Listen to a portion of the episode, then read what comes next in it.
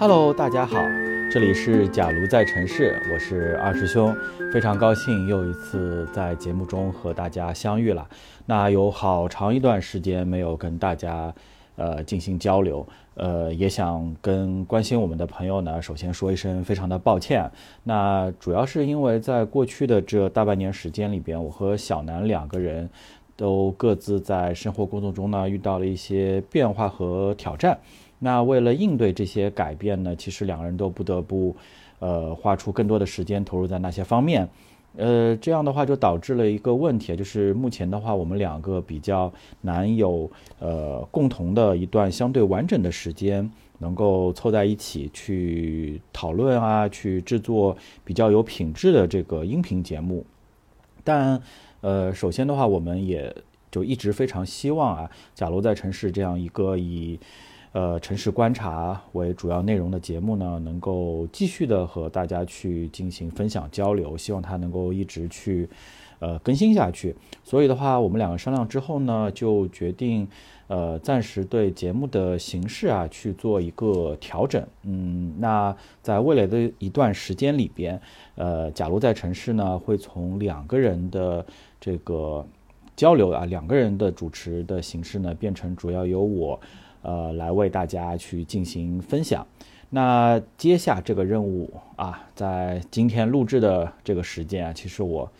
内心已经怀念起了这个之前和小南在电话两端去交流互动的那个时光了啊。因为那个时候真的很开心啊，两个人呃像在打一场乒乓球比赛啊，你来我往啊，也这个碰撞出了很多的火花。嗯，相信收听我们节目的。呃，这个之前收听过我们节目的朋友也还能够回忆起小南爽朗的笑声。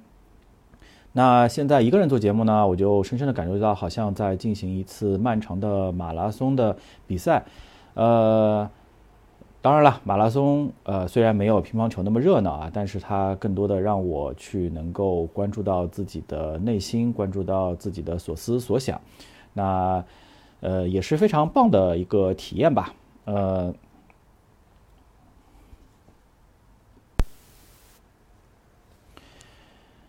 那至于采用什么样的新形式呢？其实我也思考了很久啊。那呃，回忆起了在之前我们从事城市分享活动的时候啊，那每次活动开始之前，呃，都有一些来参加的队员啊，特别是在过去的这两年多时间里边，呃，我呢做了很多亲子类的这样子的人文分享。所以呢，会有一些家长爸爸妈妈就在活动开始前来问我了，说二师兄朱老师有没有什么呃某一本书能够先推荐给我啊？这几天的话，我让孩子啊先来阅读一下，那么他来参加活动的时候呢，就比较有准备啊，能够有更多的收获。其实这个思路完全是正确的，没有问题，因为。呃，我们都知道预习对于这个更高效的去吸收知识是是是非常有效的。那么，但是呢，我也会跟这些朋友们去做一个解释啊，因为真的非常难推荐某一本具体的书，正好和呃这个当天的活动的这个行进的区域和它和我们所要分享的这些。呃，点位和故事啊，就是做到完全匹配啊。因为我们设计的每一条线路呢，其实都会查阅非常非常多的资料，它是一个大量资料的重新组合，可能有书籍、论文这样的文献资料，也有音乐、电影啊这样的影音资料，呃，都是有的。我们就是摘取其中我们觉得有关联的啊，这个有趣的角度，能够进行互动的这些角度，把它组合到一起。所以呢。呃，虽然每次的带队都非常开心，但始终呢有一些内容是没有办法跟大家交流的。就是在创作这样的线路的时候，我们幕后啊去阅读的可能，呃，远远多于当天这个行进中啊分享内容的这些材料或者说其他有趣的知识点，呃，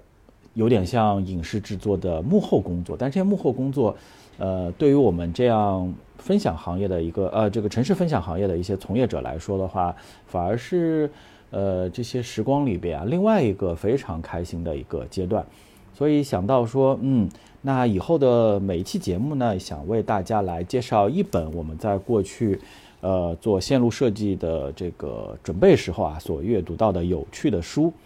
因为呃，假如我没有做我自己这个思考，假如我没有从事呃城市人文分享这个工作的话，那我可能有很多书也不会看到。但不管怎么样，我现在读到它，然后也觉得它对于我去了解自己周遭的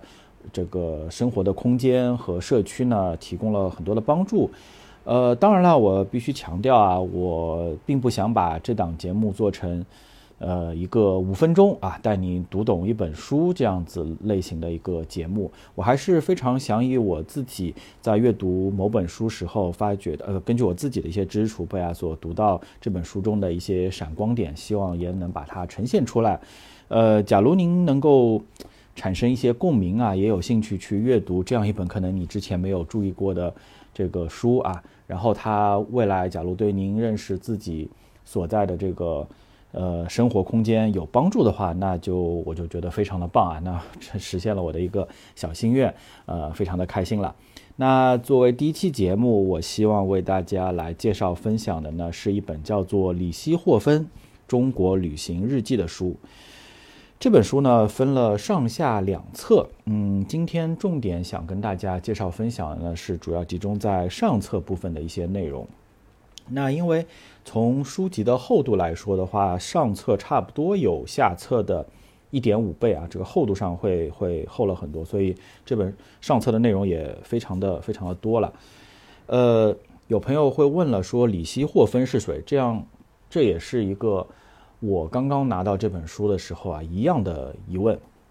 那李希霍芬他是一位德国的地质学家，而且的话在学术界他的。这个专业啊，受到了非常高度的一个肯定。他本人的话是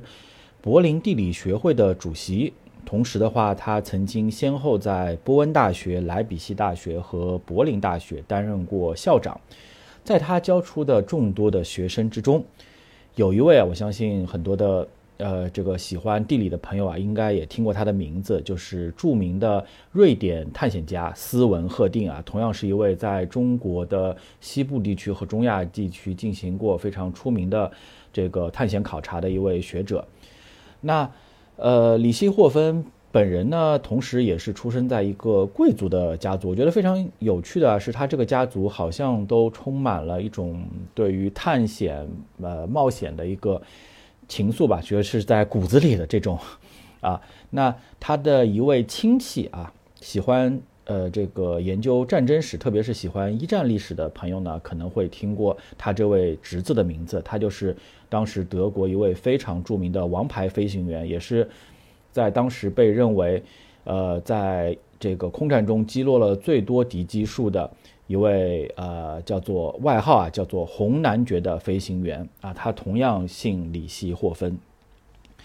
那么李希霍芬作为一个地质学家，他在早年间的时候呢，呃，主要是在亚洲的一些国家区域进行活动，比如说日本啊、印尼、菲律宾啊、缅甸这些地方。那么他本人的话，在来到中国之前，其实有五年的时间啊，从一八六三年到一八六八年间，他都是在美国的加利福尼亚州做这个地质的一个考察。那么，在美国的这些研究，其实据后来啊资料显示，它间接的导致了加州的淘金的一个热潮。在结束了在加州的这些考察活动之后呢，他这个应邀啊，受委托。从一八六八年到一八七二年间，就来到了我们中国啊，在这四年期间呢，做了七次啊关于中国的大范围的一个考察。那么，呃，时至今日啊，我们在很多的中国的地理知识里边啊，一些概念都是由李希霍芬当时提出的。比如说，在这四年活动结束之后啊，他将自己的考察的这些。呃，获得的资料啊，进行了汇编，那么这个整理出版了五卷本的，应该说一本煌煌巨著啊，叫做《中国亲身旅行和据此做研究的成果》。那么在这本书中，第一卷中啊，他提出了一个概念，这个概念叫做丝绸之路。对，就是著名的丝绸之路是由李希霍芬，呃，首先提出的。那么在德语这个的呃叫法之中吧，那中国呃我们的祁连山脉时至今日的话，依然会被称为里希霍芬山脉。所以里希霍芬和中国呃地理的缘分啊，其实是非常非常长的，一直延续到了现在。那这一本中国旅行日记呢，其实对于它的巨著来说啊，这个厚度当然是远远不足了。但是他比较有趣的是呢，是在这套这套书呢，是在他死后啊，他的一些学生啊，刚才说他做了很多校长嘛，他的很多学生呢就说，哎，那还有老师的很多的书信集啊，对于。当时在考察中的一些资料并没有被整理出来啊，他们希望啊将这些也做了整理出版，所以也有了我们今天读到的这一本书。那为什么当时我会在不知道李希霍芬是谁的情况下买下这本书呢？其实说来也巧了，就是我们在做呃材料准备的时候呢，呃，这个往往会说啊，一本书会链接到另外一本书。其实当时呢，我想购买的呃是。另外一本啊，马格尔尼当时这个出使呃清帝国啊，在乾隆年间出使这个清帝国所在中国的形成的一个见闻的本书，那正好相关链接推荐到他了。我在想说，哦呦，呃，这个蛮好的啊，因为听看简介的话，他是一位学者啊，跟当时比较多的，比如说政治家，比如像马格尔尼这样的，或者说一些。呃，商会啊，这个洋行的人对于上海，呃，对于当时上海对于中国所做的记录不同，我就非常想说，嗯，那我想看一看一位学者会怎么样去描绘，或者是观察到了怎么样的一个清朝末年的中国社会。那当然有一点点小小的私心啊，就像李希霍芬他在美洲加利福尼亚所做的这个，带来了淘金热的。呃，科考之后啊，他来到了中国。那他在山东境内也会发现，哎，有人非听说了这个，呃，就加利福尼亚州的很多的淘金者啊，听说在中国的山东地区也发现了大量的，呃，贵重金属的矿藏，就纷纷来到了中国。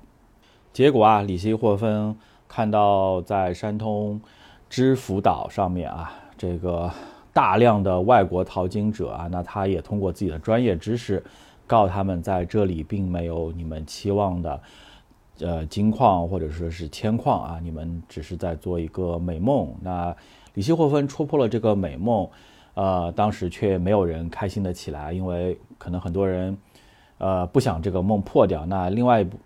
一部分散播谣言的人呢，也不希望自己的如意算盘被被破坏掉，呃。在刚买到这套书的时候，我不得不说啊，我也像那些狂热的淘金者一样，是呃带着一点点功利主义的心思来去进行阅读的。比如说，我在我我会想到说，嗯，那么上海作为当时的一个沿海的巨大的港口，那李希霍芬一定会在那里啊停留很长的时间。他是不是会写到很多上海当时的风土人情啊？那这个对于我未来做线路其实很有帮助的。结果打开书一看啊，人家是真的带着任务啊，马不停蹄的去做这个考察的。嗯，在上海总共的内容呢，写了半页纸。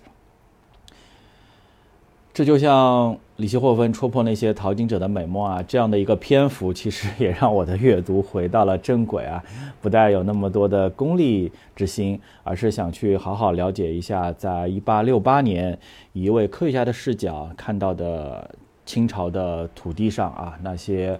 呃风貌，那些人到底是什么样子的。其实呃看完之后也非常的惭愧，因为我。呃，虽然在这片土地上生活了四十年，但是我去到的地方却远远没有里希霍芬四年时间所看到的那么辽阔啊，那么多的地点。但是呢，在我寥寥的这些对于祖国大地的探访中呢，有一些地方呢又和里希霍芬去到的地方呢重合了啊。那我对于这些地方的印象呢，其实得到了极大的更新。我突然发现，在一百五十年间。呃，我们国土的这些变化啊，对我想用“变化”这个词，而不是用“发展”这个词。这些变化呢，有好有坏，它会引发出了我的更多的对于中国当下现状的一个思考。那，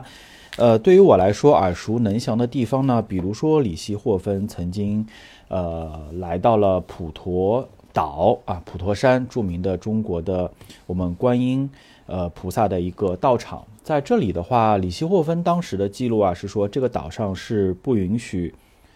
女性啊，甚至不允许雌性的动物登岛的。我刚。呃，读到这一段的时候，甚至一度以为是李希霍芬他并没有可能在呃，他并没有了解到当地真实的一个要求，可能是他的语言不好啊，或者是不是以讹传讹了，才会有这样的一个呃道听途说的说法。然后，于是呢，我去这个查找了一下，会发现原来这个并不是他的妄言啊，真的就是这样子，不允许。任何的雌性的生灵啊，当然了，他也写到说有一些外国的妇女啊，这个被特批了啊，没有在这个概念之下。那这是另外一个嗯角度啊。但不管怎么样，直到民国时期啊，还有这样的记录，就是说，呃，普陀山是女性是不能够上岛去进行呃这个呃参禅拜佛的。呃，这让我其实极大的诧异了，因为在。佛教之中，虽然观音最早的形象是，呃，确实是男性的啊。那现但是呢，在中土的传播过程中，我们也会发现观音的形象呢被极大的柔化了，呃，往往的话是一个女性的形象，其实偏女性的形象出现在我们的视野之中的。没有想到啊，呃，会设立这样的一个岛上的规定。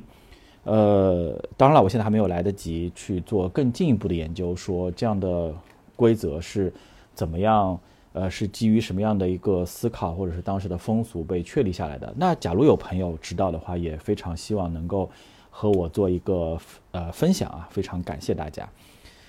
那么除此之外，我们也会看到很多他观察到的动植物啊，因为里希霍芬去往的地方呢，并不都是呃能够获得很充分补给的，他经常通过水路去行走。那遇不到住店的地方的时候，干粮没有办法补充的时候呢，他就会进行打猎。那么在他行驶到洞庭湖区域的时候呢，他也在日记里边写到了说，在洞庭湖区域有一种水生的动物数量非常的多，那它叫做江豚。哦，sorry 啊，不是叫江豚，应该是叫水猪。那么呃，译者啊在。呃，这本书的翻译者呢，在这里还特别标注了一下，说水珠这种鱼类，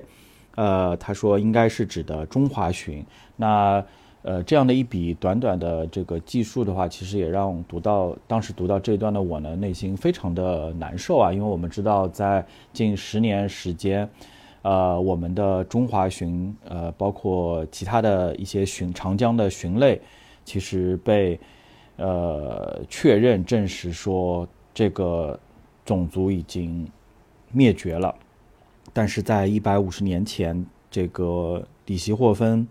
在洞庭湖却能够看到有非常多的鱼集中在这个湖中的浅滩处，所以我在之前说变化，那这就是一种并不太好的变化。那另外一处让我非常熟悉的地点啊，是呃里希霍芬所记录的景德镇。呃，正好前年的时候呢，我也去景德镇进行了一次旅行。呃，在我眼中的景德镇呢，热闹非凡啊，整个城市充满了活力，非常多来旅行的人，包括想在这里工作生活的人，啊，这个喜欢陶艺的人都在这里这个居住着。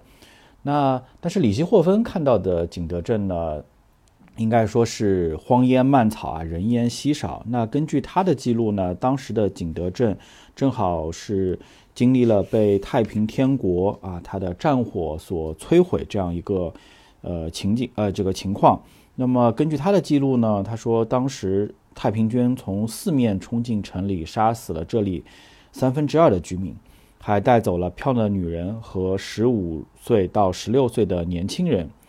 从此，这个地方衰落了下去。以前据说有一百万人口，现在只有二十万，其中八千是有劳动能力的。呃，他还特别标注了一下，说是男人、女人和孩子都算上。在景德镇啊这样的这个考察之后呢，他也探索了景德镇周围的一些区域啊，在他的这个著作里边呢，他也提出了说，景德镇的瓷器之所以质量这么高呢，呃，得得益于它周围啊为它提供陶土的这个地方啊，特别呢，他提到了一个地方叫高岭啊，山岭的岭，对，那由于他的技术啊，所以后来人。呃，也这个将在景德镇使用制作的这些陶土呢，统一呢称为了高岭土啊。其实并不光是高岭村这样一个地方，而是周围的很多的这个呃地区啊，就是那一片的地区都是。但是李希霍芬就是最早叫出高岭土的这样一位学者。呃，李希霍芬还在景德镇附近去到了一个地方，而这个地方呢，我今天也想特别推荐一下。这个地方呢叫做浮梁，当然，李希霍芬看到的浮梁呢，给他最大的印象呢是这是一个被城墙包围的一个地区。那景德镇反而是没有城墙的，我这个具体原因还呃不太清楚，希望以后我也能够找到它的答案。呃，浮梁现在呃去看到浮梁，你是一眼望过去就是茶园啊，呃这个田野啊，是一个很漂亮的乡村啊。呃，再也看不到城墙的一个踪迹了。那在这里，呃，由于创办了这个一个大地艺术节，所以的话，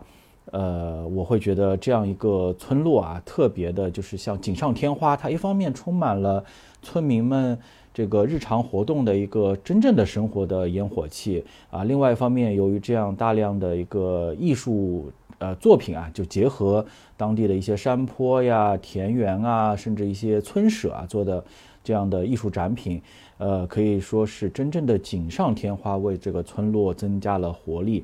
嗯，在这里的话，我其实个人啊，这这完全一个个人的看法，呃，我更加的喜欢浮梁，呃，超过了乌镇。那因为我觉得像乌镇这样子的，将所有的原住民撤走，然后将它变成一个。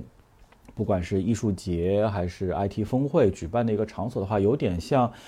呃，将它变成了一个游乐场啊，游乐场这样一个，呃，略带一种虚拟精神吧。我觉得变成了一个会场会址啊，它其实已经不能被称为一个村镇了。所以这是挺，呃，这是我觉得浮梁会比，呃，这个乌镇这样的地方更加。呃，美丽的一个很重要的原因，那这是好的改变啊。那刚才说到的这些呢，可能更多的是李希霍芬所看到的这些呃风景啊。那在这本书中，那伴随着李希霍芬的脚步啊，我也去到了很多我自己呃不要说没有去过啊，听也没有听到过的地方。呃，他呢特别。嗯，在有一趟旅行呢，是要去往满洲啊，中国的一个北部地区。在去往那里的过程中呢，他到达了一个叫做，就是到了一个路口啊。这个路口的话，一边儿的话是叫凤凰城。呃，各位啊，这不是那个美国的凤凰城啊，是咱们中国的凤凰城。这个凤凰城呢，现在呢是延边的这个凤城啊，凤城地区。那路的另外一边呢，就通向了这个高丽门。呃，我自己呢去地图上查了一下，确实就是在咱们的中朝边境的这个地方。那么高丽门的设立呢，其实也是源自当时朝鲜人和清政府啊所设立的一个条约。那根据这个条约的规定的话，就是每一年，呃，中朝双方呢，就是唯一可以接触啊做贸易的地方就是这个高丽门了。每年的话，三次，分别是三月、五月和九月。呃，在这里呢，他们设置了一些货站啊，还有一些客房啊，以便去进行这样的商业贸易。呃，这个情景真的有点像现在我觉得韩朝双方的这样一个边境线啊，在呃清朝末年，我们知道整个国家是处于封非常封闭的一个状态啊。那沿海的话，呃，比较有名的其实是像唯一通商的这个海港，比呃，这个广州。那么除此之外，呃，好像边境上就非常少了。那高丽门呢，就是其中的一点。在高丽门，李希霍芬待了一个礼拜。呃，他在这个礼拜时间中呢，主要去接触的就不是当时的清朝人了，而是另外一个民族，对，就是朝鲜人。呃，李希霍芬，呃，通过这样一个案例啊，我其实感觉到李希霍芬的这个观察力啊，真的是很棒。他不光是说因为自己的这个学术知识啊，对于矿脉啊、这个矿藏啊，能够看得非常的精准，其实对于民族的观察也是很有水平的。那呃，他对于朝鲜人的第一印象，应该总体来说其实非常不错啊，因为他觉得朝鲜人呃长得还挺英俊的。他是这样去记录，他说。朝鲜人看起来比中国北方人更英俊，有点像广东人；他们更像日本人，但是比日本人更高、更强壮，也更英俊。鼻梁不像中国人那样低，有点像欧洲人。下巴更加前倾，眼睛像一条线儿。他们不剃胡子，但是很多人的胡子长得很好看，像欧洲人那样的络腮胡子并不太常见，因为。大多数人的胡子都很稀疏。呃，韩国的古装剧里啊，我相信大家对于这样的形象其实蛮熟悉的啊。当然了，我觉得审美其实是应该更多元的啊，就是包括你看他觉得眼睛长得像一条线儿啊，对吧？我我自己也很困惑啊，在这个当时呃当下啊，我们很多对于呃，比如说一些。嗯，他国啊，所谓的歧视啊，这样定义的一个狭隘啊，因为说到这个眼睛像一条线这样，我觉得，呃，不能是别人的一个误解，就导致我们自己本国也觉得这样子的形象就是一种，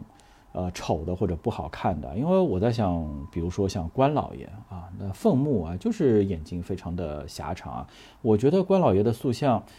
呃，在应该是。呃，两年多前吧，在世界其实有一个巡展啊，就是这个三国文化。我当时是在东京这个博物馆，国家博物馆吧，东京的日本国家博物馆里边看到的这样一个展，日本人非常喜欢。我看到过我们河南一个地方博物馆送过去的一尊呃关羽的像啊，真的是非常的神武啊。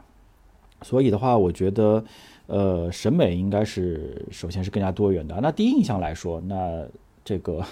李希霍芬对于韩国人呃，对于朝鲜人是其实感觉挺不错啊。但是好玩的、有意思的是啊，在一周之后，他又做了，他更新了一段记录啊。那他发现了一个非常有趣、有意思的现象。呃，他记录到，在中朝边境，我们居然被当成是朝鲜人，因为现在正是两国互通贸易的时期，这说明两国之间是多么的陌生。确实是很陌生啊！能够把一个德国人看成是韩国人，看成是朝鲜人，呃，说明当时中国的民众真的是已经闭塞到了相当的一个程度啊。那么另外一方面呢，他把视角啊转移，呃，就是把笔锋呢去继续去记述他观察到的当时的朝鲜人啊一种。啊，不太好的习惯。那我说出来的话，大家可能会觉得，哎，这个听起来现象非常的耳熟啊。他写到，在高丽门和朝鲜人交谈的时候，就发现朝鲜人其实默许了这种误解，他们也会吹嘘自己比中国人厉害。当我拿出礼服色手枪啊，这是一种双管散弹枪啊的展示时啊，并没有引起好奇，但是他们要我们拿走这玩意儿，还说。他们其实有和这个一样厉害的武器，真是很可笑。当他们发现我们在嘲笑时，就又说他们的武器比这个还厉害。很显然，这是说给在场的中国人听的，因为他们也看得出来，我们并不相信他们的说法。嗯，那我们现在民间其实有一种可能带着调侃啊，这个一种说法，就是韩国人哈经常把这个什么都说成是他们的啊。那个宇宙都是他们的，呃，就是郭老师的相声，其实也也也也提到过这个梗吧？啊，我觉得当时他的嘲讽比较的直接啊，他最后补了一句，他说：“那什么都是韩国人发明的，这个那中国人发明了什么？”于谦老师就是有有提出这样一个问题啊。当然，郭老师这个话说的比较狠，他说。中国人发明了韩国人，嗯，当时引起了一片叫好啊，可见这样的意识在现场的观众中是多么的一个普及。但是我们也会看到，在一百五十年前，其实当时的朝鲜人就有这样的一个，呃，可能就是民族的气质啊。我觉得，就是这个是很难被去改变的。你看，时至今日，他们依然会，呃，去将任何他们所见的可能比较好的东西都归纳于自身啊，这种这个半岛民族的心态，时至今日依然没有改变。但是读到此的时候，其实我心中呢也咯噔了一下，因为我在呃这个高丽门的基础之前，其实看到了很多的比相对比较小的，呃李希霍芬对于中国人的一个观察，那写的是比较的尖锐的。那我之前的话，其实还是会啊，不停不停的去去去想到说，啊，那他是不是有一些高傲或者傲慢啊，在当时的呃这样中国游历期间，所以会写下那样相对啊这个让国人可能看起来并不那么舒服的文字。但是你看，现在有了这样一个第三方啊，有了另外一个民族来做标记。呃，我们不得不感叹说，嗯，李希霍芬对于呃不同民族的民族性的观察，其实还是有自己呃非常独到的一个见解啊，目光也是比较敏锐的。那我们是不是应该也听取一下他对于呃中国民族啊有待改变的民族性的一些看法啊？那么能不能把这样子他的一些批评化作对我们有益的一些建议呢？那我这里呢，很想跟大家分享的是一段，呃，它相对比较完整的。其实我就摘取了其中的一段，是关于当时他对于中国年轻人。我可以说，他其实并不是想说嘲讽中国的当时清朝的年轻人，而是带着一种怒其不争的感觉，是对于我们这个民族的一种遗憾的情绪啊，再去做这样一段记录的。他写到，中国的年轻人和外国的年轻人的区别最大。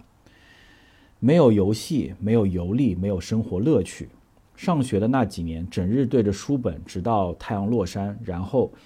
要么帮着干地里的活儿，要么做买卖，要么在各种作坊里干活，要么无所事事。不论干什么，一干就是一辈子。年轻人甚至都不会有懵懂的青春时期。中国的十六岁男孩子在体力和智力上也就比得上德国十三岁或美国十一岁的男孩子，而且独立性很差。在中国，十九岁就该结婚了，结了婚就完全是个成人了。其实，无论是哪个国的孩子，本质并没有多大的区别，只是在中国这样的环境下很难发展。我们经常也遇到一些机智的年轻人，眼睛闪闪发光。当站在旁边的父辈们还没有搞明白我们的问题的时，他们就能够又快又准确地回答我们的问题。如果说在年轻人那里还能觅得一丝对知识的渴望，那么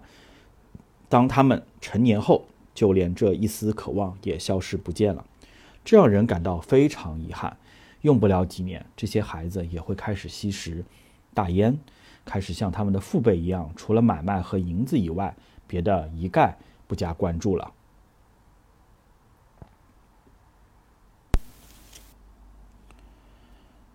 那当时读到这一段的时候啊，可以说我的内心受到了极大的一个冲击。呃，因为这样一段文字，其实假如我们提出一提炼出一些关键词，比如说年轻人的躺平，